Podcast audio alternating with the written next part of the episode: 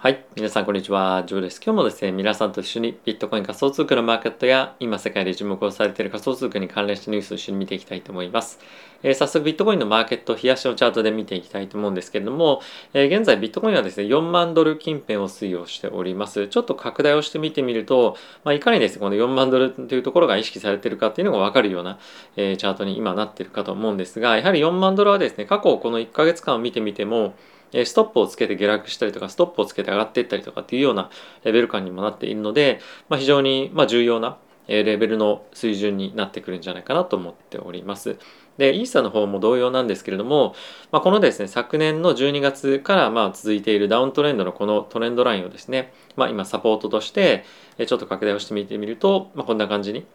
なっているというわけなんですね。なので、まあ、ここを耐えられるかどうかっていうところが、まあ、一つのポイントにえなってくるんではないのかなと思うんですけれども、ま、やはりその中で重要になってくるのが、まあ、大口のフローっていうのはもちろんなんですけれどもやはり、ま、ロシア・ウクライナ情勢っていうところが今大きな注目のポイントになっているので、まあ、そこの展開次第かなと思っています。で一応ですね今日アメリカの株式のマーケットをちょっとあのここで見ていきたいと思うんですけれども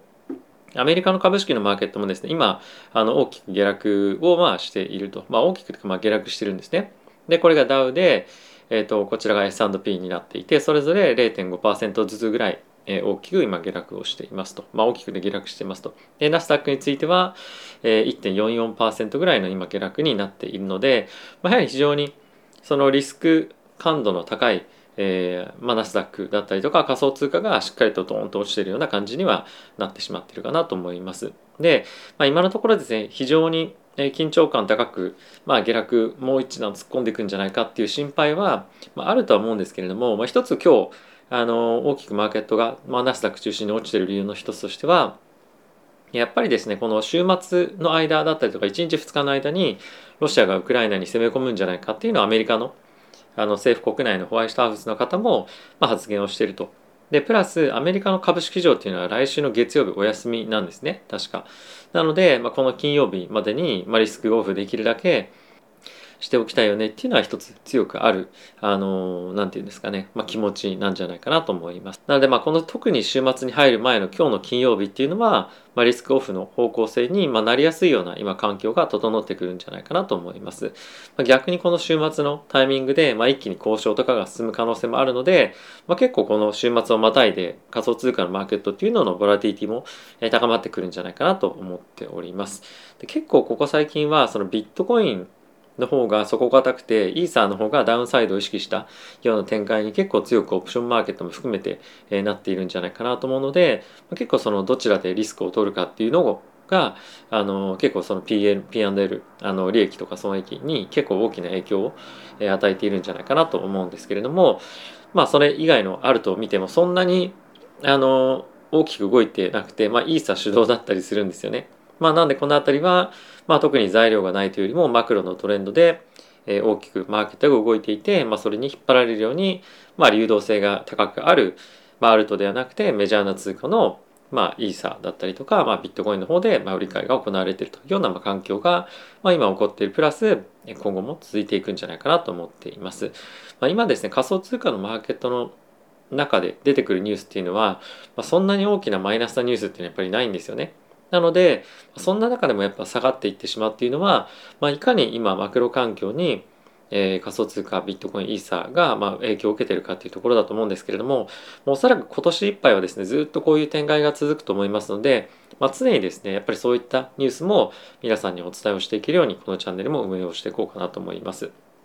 で、えー、今日ですね非常に注目をされていたニュースの一つとしては、えー、ロシアがですねもう15万人以上のまあ、部隊をですねウクライナの周辺にもう完備していると。で、まあ、これ15万ってここニュース書いてますけれども今大体20万人ぐらいいるんじゃないかっていうふうに、まあ、ウォール・ストリート・ジャーナルの記事とかでは出ていたりするので、まあ、かなりですね多くのあのタンクだったりとか飛行機だったりとかもう武装して完全武装してもういつでも攻めれるような状況に今していると。でここで今何がさらに起こっているかっていうと、まあ、あのロシアとしてはですね自分たちから積極的に攻め入るっていうことは正直したくないっていうのはやっぱあるんですね。っていうのもやっぱりいろんな国々が、まあ、ロシアに対して忠告をしていると。なので、まあ、その自分たちからいくと完全に自分たちが悪いと、ロシアが悪いっていうふうになってしまうので、まあ、何かしらのきっかけを作って攻め入りたいっていうのが一つありますと。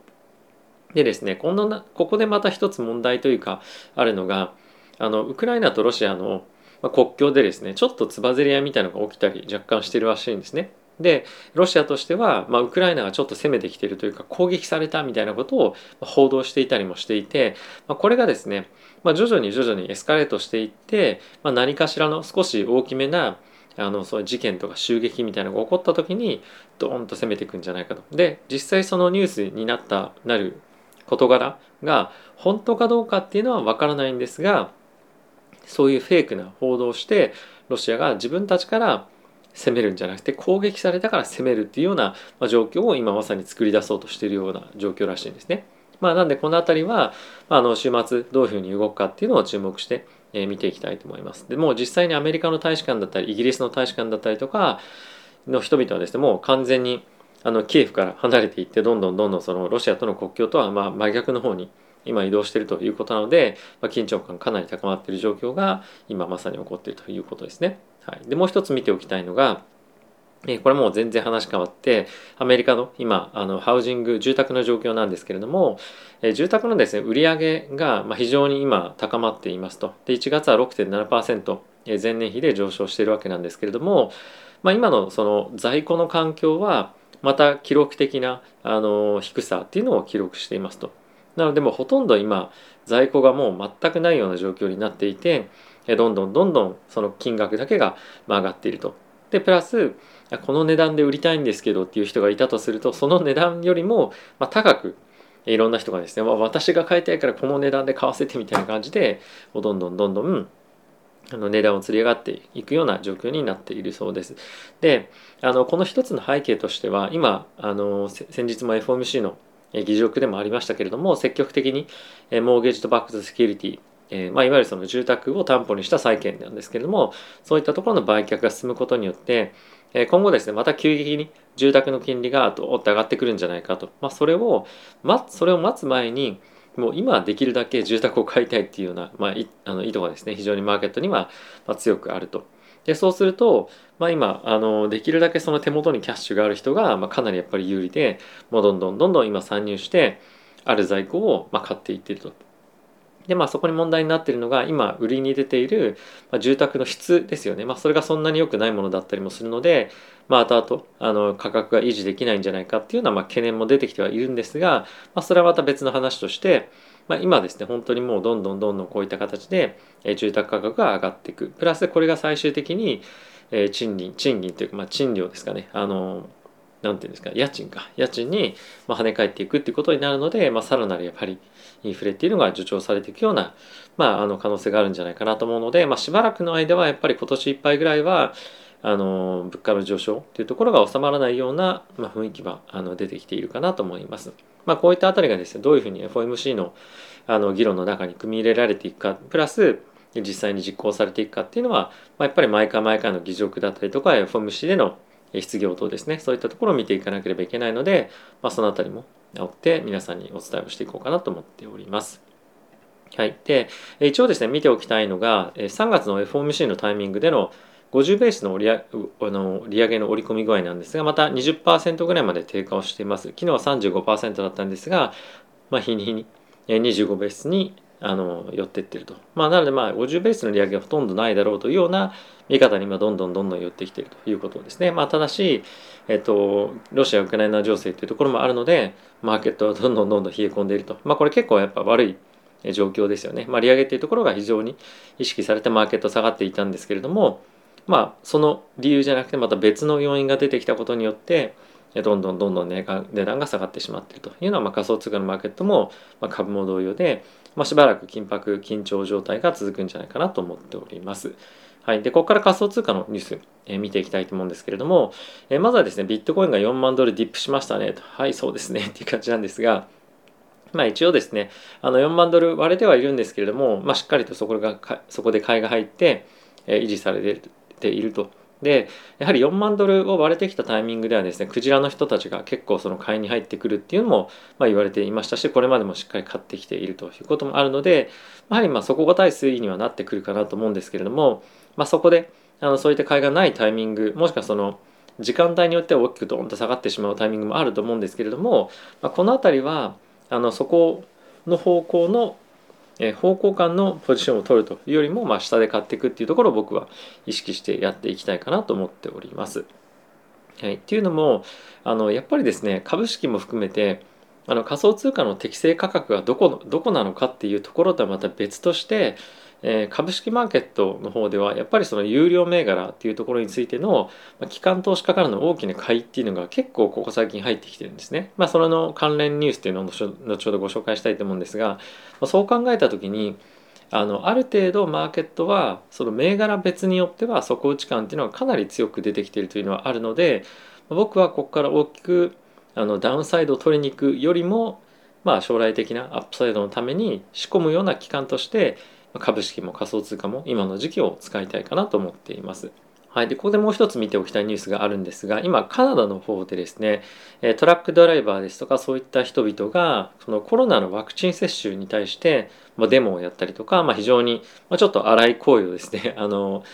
まあ、市中でやったりとかしているわけなんですけれども、まあ、それでえそそういった人たちの銀行をですね凍結しますよみたいなことをやってたりすると。で、えー、そういうことが起きているので、まあ、そういったそのデモをしている人々をですね支援するためにビットコインでですね寄付をしている人たちがまあいますと。でそういったことが起きているので今ですねもうあの裁判所の判決を不要として政府がえー、そういった人々ですねそういったデモをしている人々の、えっと、仮想通貨の口座まで凍結するっていうことをできるような状況に今なっているそうです。でこのクラーケンというですね取引所のえー、ま、CEO なんですけれども今もうそういう状況になってるので必要であればもう自分でビットコインだったり仮想通貨を口座から抜いて自分で管理しろっていうふうに、まあ、今言ってるわけなんですね。でこれっていうのはあの常に言われてることではあるんですけれども取引所のビットコインイーサーっていうのは、まあ、ある意味その自分のものじゃないと。自分はもう秘密鍵持ってないと、まあ、同様ですよね。なので自分のビットコインだったり、まあ、イーサーを本当にしっかりとあの安全に管理をしたいんであればやっぱりハードウォレットに入れないといけないよねっていうところがまあこれのニュースのまあポイントなんじゃないかなと思っています。まあ、いくらでもやっぱり政府だったりとか例えば企業が何かしら問題があった際に自分の手の届かないところに、まあ、この自分の暗号資産があるっていうのはこれやっぱり分かってないといけないようなポイントかなと思います。なのでまあちょっとハードウェアウォレットについていくつか前あの話したポイントがあったと思うんですけれども、まあ、この辺りはあの今後おそらくまあ、これカナダで起こってますけども同じような問題が他の国でも起こる可能性っていうのは十分あると思いますし、まあ、差し止めの請求とかっていうところが今後どっかの国で起きたりすると、まあ、結構その資金がブワーって抜けてったりとかあのハードウェアウォレットに送られたりとかもしくはそのビットコインがマーケットで売られたりとかっていうようなニュースが出てきてもおかしくはないので、まあ、こういったところのニュースはちょっと少しあの気をつけて見ておきたいかなと思っております。はい。で、次なんですが、これがさっきちょっとご紹介をしたいというふうに言っていたニュースなんですけれども、このサードポイントっていう、えー、ファンドを皆さんご存知でしょうか？これ僕ですね、以前、投資銀行で働いていた時に、このサードポイントがですね、買収をある企業をしようとしていた時があって、まあ、その企業買収される側のあのディフェンスのアドバイザリーをしたことがあるんですけどまあまあそれは あのいいとしてこのダンローブさんっていうのはですねマーケットで非常に有名な方でですね彼らはえっと、3ヶ月に1回ですねあのレターを書いて投資家に対して、まあ、こういうふうに我々はマーケットを見てますよとか、まあ、あとはその何かあったタイミングで自分の投資家に対してレターを書いてこういうふうに考えてますみたいなのを常にですね、まあ、発表というか出してるんですね。でそのレターの中で Amazon が今30%ぐらいディスカウントにありますと。でプラス今大きく下落をしているんですがターニングポイントにあるんですよということを言っています。でこれは何を僕が言いたいこのニュースを通じて言いたいかっていうと一部の銘柄についてはかなり有用な銘柄ではあるものの大きく大きく売られていて、まあ、ディスカウントであのマーケットで取り扱われているようなものもやっぱあるんですよということをちょっと言いたいんですね。で、えもちろんすぐにこのアマゾンがまたブワーって上がっていくとかっていうわけではないんですけれどもやはりあの今安くなっているものがマーケットであってかつ、まあ、ここからやっぱダウンサイドは限定的っていうものがマーケットでは出始めていると。でそうなってくると、まあ、こういった有料銘柄でかつディスカウントが効いているものに資金が入っていくと思うんですけれども大体こういったマーケットの時っていうのは有料銘柄で大きくディスカウントされたものに先行して資金が入ると。で今まさにそういったターニングポイントにあるんじゃないかっていうふうに、まあ、彼は言ってます。で今の時期このダンローブさんがですねどういった銘柄を注目したいかっていうと、まあ、あのある程度成熟をした、えーと、ディスカウントになっているグロースストックなので、まあ、グロースなんですけどバリューみたいなようなあの感じで扱われているストックに対して株に対して今投資をしていきましょうというふうになっていると。であのこれはインフレがどれぐらい続くかプラス短期的にはロシア・ウクライナ情勢についても見ておかなければいけないんですけれども、まあ、ある程度中長期的に見た時にもうこのダウントレンドに関してはこれがリセッションに入るんでなければ、まあ、ある程度終わりに近づいてきてるんじゃないかなというような、えーまあ、感じに多分あの、まあ、思うんですよね。でこれが正しいかどうかっていうのはあの、まあ、正直分かりませんけれども僕もあのやっぱ同じように思っていてマーケットの例えば今日の動きとかを見てみてもえっ、ー、とですねちょっとあの細かい話になってしまって申し訳ないんですけども今日下落しているあの中でやっぱりそのアップルだとか、えー、Google だとか、まあ、かなり下げ幅は、まあ、そんなにやっぱり大きくないとかなりしっかりした値動きしてるんじゃないかなと、まあ、僕は思うんですね。で例え落ちていたとしても、まあ、かなりこの流動性がない中で、まあ、売られてるっていうような状況に、えー、あると。でまあこれは来週末来週月曜日お休みですし、えー、週末の間に何かあるかもしれないというところで、まあ、一定程度あの売り売りが出てるような まあ、わけなんですけれども、まあ、僕はこういった銘柄のやっぱり下げ止まり感っていうのが、まあ、一定程度あるんじゃないかなと正直思ったりはしています。まあ、特にアップルなんか見てもそうですけれども、まあ、これ本当に今下がってるというふうにま言えないぐらいの動きだと思うんですよね。まあ、特にもうここ大きくバンあの下に下がってまた上がってきて、まあ、こういったところと、まあ、あのちょっと動きは違いますけれどもダウントレンドっていうような感じでは正直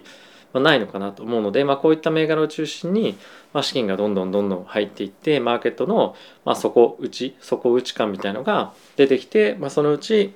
まあ、あの大きく反転というよりもじりじり底根を固めながら、ま、将来的にまたしっかり上がっていくような展開に、えなっていくんじゃないかなと思っています。で、え、今年正直今年1年に関してはある程度上がったり下がったり上がったり下がったりっていうところがあの繰り返しえあるんじゃないかなと思うんですが、まあ、結局年末もしくは来年の初旬かもしれませんけれどもにかけてある程度サプライチェーンとかっていうところの改善が行われてくればまああのここもディップでいい買い場だったねっていうように僕はなってくるんじゃないかなと思っています。今物価が上昇している理由についてはやはりですねサプライチェーンの問題が多いと思うんですね。人々が仕事に出ない。で物が作られない。物が作られないプラス流通で働く人が、ま、いないので物がなかなか運ばれない。なので値段が上がるとかですね。まあそういった状況が今あると思うんですけれどもそういったところもですね年末に向けて、ま、改善していくんじゃないかなと、え、思っております。でもしあのこれが 続いていくと、まあ、当然あのインフレもあの高い水準で維持されるとは思うんですけれども、まあ、とはいえ今アメリカの経済っていうのはしっかりと成長している。プラス、まあ、来年についても同じようにまあ、あの一定程度の成長を見込まれるんじゃないかなと思いますしあとやっぱりその今あの見ておきたいのは、まあ、株式であればしっかりと底力を貯めるために、まあ、どんどんどんどんいろんなあのしっかりと設備投資とかにお金を使われてるかどうかっていうところですよね。で仮想通貨で言えば例えばイーサリアムであればアップデートに対してしっかりと、まあ、あの構築が体制が整っているですとか、まあ、あとは法律関係が整うことによってより投資家が投資をしやすいような環境になっているかどうかだったりとか、まあ、あとはその一般の市民我々のような投資家がどんどんどんどん新規にお金を突っ込まなくてもいいんですけども、まあ、クリプトになれることで将来的にお金を大きく入れられるような基盤が作られるかっていうのが、まあ、今の仮想通貨のファンダメンタルだと思います。あの市場環境という意味で言うと。なのでまあそういったところが進んでいくのであればまあ、あの長期で見てえ仮想通貨界隈の一定程度のその発展っていうのは、まああの確実とは言わないまでも、まあ、強い可能性があるんじゃないかなと思うので、まあ、ある程度そこまで見て今っていうのは、まあ、仮想通貨だけじゃなくて株式投資もしておかないと、え、なかなかちょっとあの短期的に利益出そうみたいな感じでいると少しですね日々モヤモヤするようなあの感じで過ごさないといけないのかなと思うので、まあ、今あの仮想通貨持ってる人はま大丈夫だと思うんですけれども、まあ、一定程度長期目線で、えーま、取り組んでいくっていうことがやっぱり今のマーケットでは必要になってくるんじゃないかなと思ってます。はいまあ、人によっては短期で売買する人もいますけれども、まあ、基本的には長期でやっていくことによってリターンも安定するんじゃないかなと思いますしあとはまあちょこちょこ買っていくそうだあのちょこちょこ買っていくってどれぐらい買ってるんですかっていうふうにせあの質問されたんですけれども、まあ、例えばですねあの毎月毎月お金が入ってくるとすると1ヶ月に入ってくるお金を2月分であの分けて買っていくようなイメージですね。例えば毎日買うとすれば、まあ、例えばですけどじゃあ1ヶ月の給料が60万手取りだとしますね。そうすると60日間で使い、え、切るようになのでまあ1万円買ったりとかもしくはその半分でもいいんですけども、まあ、それぐらいなイメージですね60から今100で分割してどんどんどんどん買っていったりとか、まあ、あとは追加的に入ってくる資金がないのであれば、まあ、半年間かけて買うとか、まあ、そういうようなイメージです例えば500万でも1000万でも何でもいいんですけど、まあ、それを180とか200とかで割って、えー、コツコツコツコツ買っていくっていう感じですね。まあ、あの大きく金額を、えー、買わないと取引しちゃいけないっていうわけでもないので本当にコツコツコツコツやっていくことで将来の、まあ、蓄えになると思うので、まあ、これ株だけじゃなくて仮想通貨でもなくて、まあ、全ての投資に言えることだと思うんですがあのしっかりと、まあ、あの分からないなら分からないなりな、ま、戦略っていうのが一つやっぱあると思っていてかつやっぱり時間も体力も使わないでできることだと思うので、まあ、そういったことでそういうふうにやっていくことで精神的にも安定をするんじゃないかなと思って僕はやっています。はい、すいませんちょっと最後取り留めない話でだらだら話してしまいましたけれども、えー、まあ、そんな感じでも考えております。はい。ということで、えー、皆さん今日も動画ご視聴ありがとうございました。また次回の動画でお会いしましょう。さよなら。